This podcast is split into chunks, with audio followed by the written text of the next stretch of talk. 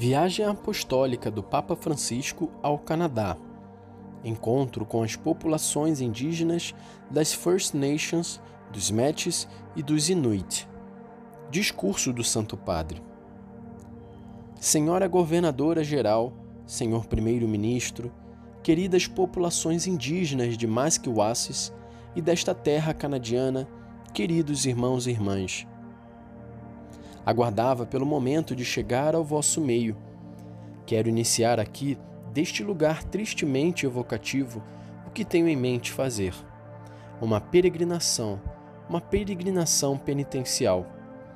Chego às vossas terras nativas para vos exprimir pessoalmente o meu pesar, implorar de Deus perdão, cura e reconciliação, manifestar-vos a minha proximidade, rezar convosco e por vós. Recordo os encontros que tivemos em Roma há quatro meses. Naquela altura, foram-me entregues como penhor dois pares de mocassins, sinal das tribulações sofridas pelas crianças indígenas que, particularmente por aquelas que infelizmente não mais regressaram à casa das escolas residenciais. Pediram-me para restituir os mocassins quando chegasse ao Canadá. Trouxe-os e restituí-los-ei no final destas palavras, inspiradas precisamente neste símbolo que foi reavivando em mim, nos meses passados, o pesar, a indignação e a vergonha. A recordação daqueles meninos infunde consternação e incita a agir para que toda criança seja tratada com amor, veneração e respeito. Mas estes mocassins falam-nos também de um caminho, de um percurso que desejamos fazer juntos. Caminhar juntos, rezar juntos, trabalhar juntos, para que os sofrimentos do passado deem lugar a um futuro de justiça, cura e reconciliação por isso mesmo, a primeira etapa da minha peregrinação entre vós desenrola-se nesta região que conhece, desde tempos imemoriais, a presença das populações indígenas. É um território que nos fala, que permite fazer memória. Fazer memória. Irmãos e irmãs, vivestes neste território durante milhares de anos com estilos de vida que respeitaram a própria terra, herdada das gerações passadas e guardada para as futuras. Tratastes-la como um dom do Criador que há de ser partilhado com os outros e amado na harmonia com tudo que existe, numa interconexão vital de todos os seres vivos.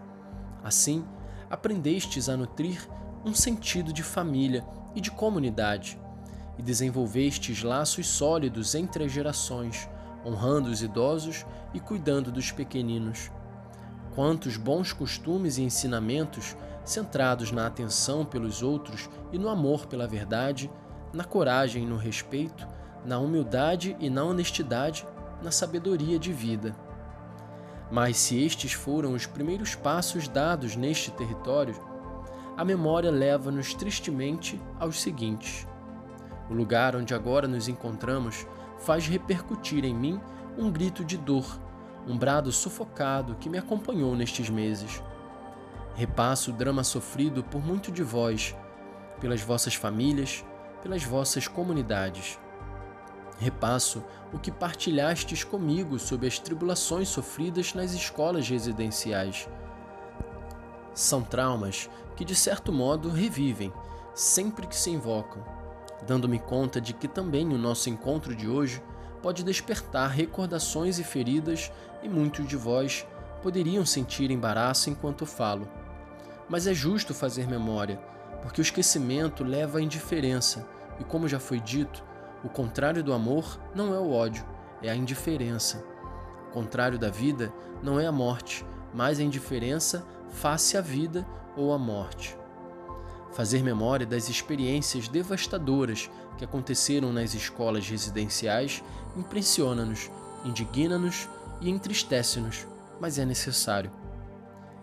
É necessário recordar como as políticas de assimilação e alforria, que incluíam o sistema das escolas residenciais, foram devastadoras para as pessoas destas terras. Quando os colonizadores europeus chegaram aqui pela primeira vez, deparava-se-lhes a grande oportunidade de desenvolver um encontro fecundo entre culturas, tradições e espiritualidades. Mas isso, em grande parte, não aconteceu.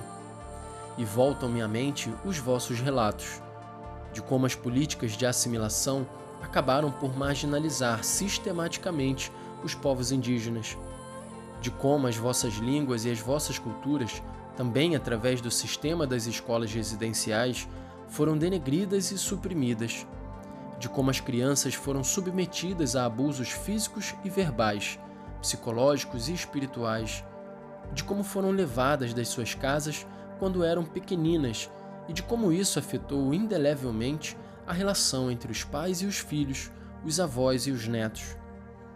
Agradeço-vos por me terdes feito entrar no coração de tudo isto, por terdes mostrado os fardos pesados que carregais no vosso íntimo, por terdes partilhado comigo esta memória sanguinolenta. Encontro-me hoje nesta terra, que a par de uma memória antiga guarda as cicatrizes de ferida ainda abertas. Estou aqui porque o primeiro passo desta peregrinação penitencial no meio de vós é o de vos renovar o pedido de perdão e dizer com todo o coração que o deploro profundamente. Peço perdão pelas formas em que muitos cristãos, infelizmente, apoiaram a mentalidade colonizadora das potências que oprimiram os povos indígenas. Sinto pesar.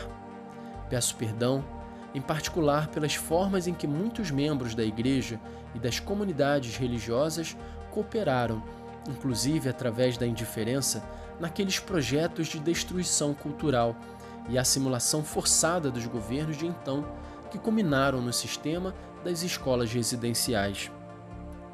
Embora estivesse presente a caridade cristã e tivesse havido não poucos casos exemplares de dedicação às crianças, as consequências globais das políticas ligadas às escolas residenciais foram catastróficas. A fé cristã diz-nos que se tratou de um erro devastador, incompatível com o Evangelho de Jesus Cristo. Pesa saber que, sobre aquele terreno compacto de valores, língua e cultura, que conferiu às vossas populações um genuíno sentido de identidade, se tem abatido a erosão, de que continuais a pagar as consequências. Perante este mal que indigna, a Igreja ajoelha-se diante de Deus e implora o perdão para os pecados dos seus filhos. Desejo reiterá-lo claramente e com vergonha. Peço humildemente perdão pelo mal cometido por tantos cristãos contra as populações indígenas. Queridos irmãos e irmãs, muitos de vós e dos vossos representantes afirmaram que o pedido de desculpa não é o ponto de chegada. Concordo perfeitamente. Constituem apenas o primeiro passo, o ponto de partida. Estou ciente também de que, olhando para o passado, nunca será suficiente o que se faça para pedir perdão e procurar reparar o dano causado, e de que, olhando para o futuro, nunca será pouco tudo o que for feito para gerar uma cultura capaz de evitar que essas situações não só aconteçam, mas que não encontrem espaços para serem ocultadas e perpetuadas. Parte importante deste processo é efetuar uma busca séria da verdade sobre o passado e ajudar os sobreviventes das escolas residenciais a empreender percursos de cura dos traumas sofridos. Rezo e espero que os cristãos e a sociedade desta terra cresçam na capacidade de acolher e respeitar a identidade e a experiência das populações indígenas. Faço votos de que se encontrem vias concretas para as conhecer e apreciar, aprendendo a caminhar todos juntos.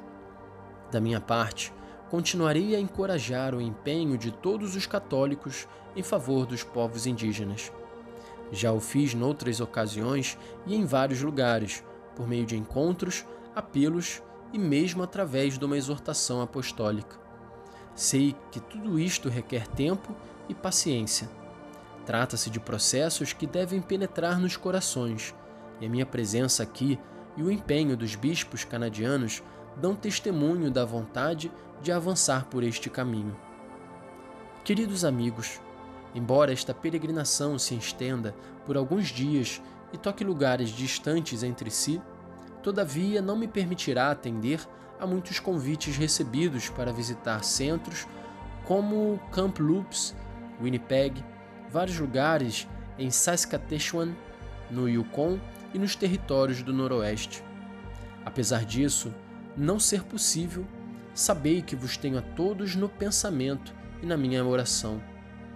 Sabei que conheço o sofrimento, os traumas e os desafios dos povos indígenas em todas as regiões deste país. As minhas palavras pronunciadas ao longo deste caminho penitencial são dirigidas a todas as comunidades e pessoas nativas que abraço de coração. Na primeira etapa, quis dar espaço à memória. Hoje, estou aqui a recordar o passado, chorar convosco, contemplar em silêncio a terra, rezar junto das sepulturas. Deixemos que o silêncio nos ajude a todos a interiorizar o pesar. Silêncio e oração. Frente ao mal, rezamos ao Senhor do bem. Frente à morte, rezamos ao Deus da vida. De um túmulo, termo último da esperança, perante o qual se desvaneceram todos os sonhos, ficando apenas pranto, pesar e resignação, o Senhor Jesus Cristo fez o lugar do renascimento, da ressurreição, de onde partiu uma história de vida nova e reconciliação universal. Não bastam os nossos esforços para curar e reconciliar. É precisa a sua graça. Precisamos da sabedoria serena e forte do Espírito, da ternura do Consolador. Seja Ele a preencher as expectativas dos corações, seja Ele a tomar-nos pela mão seja Ele a fazer-nos caminhar juntos.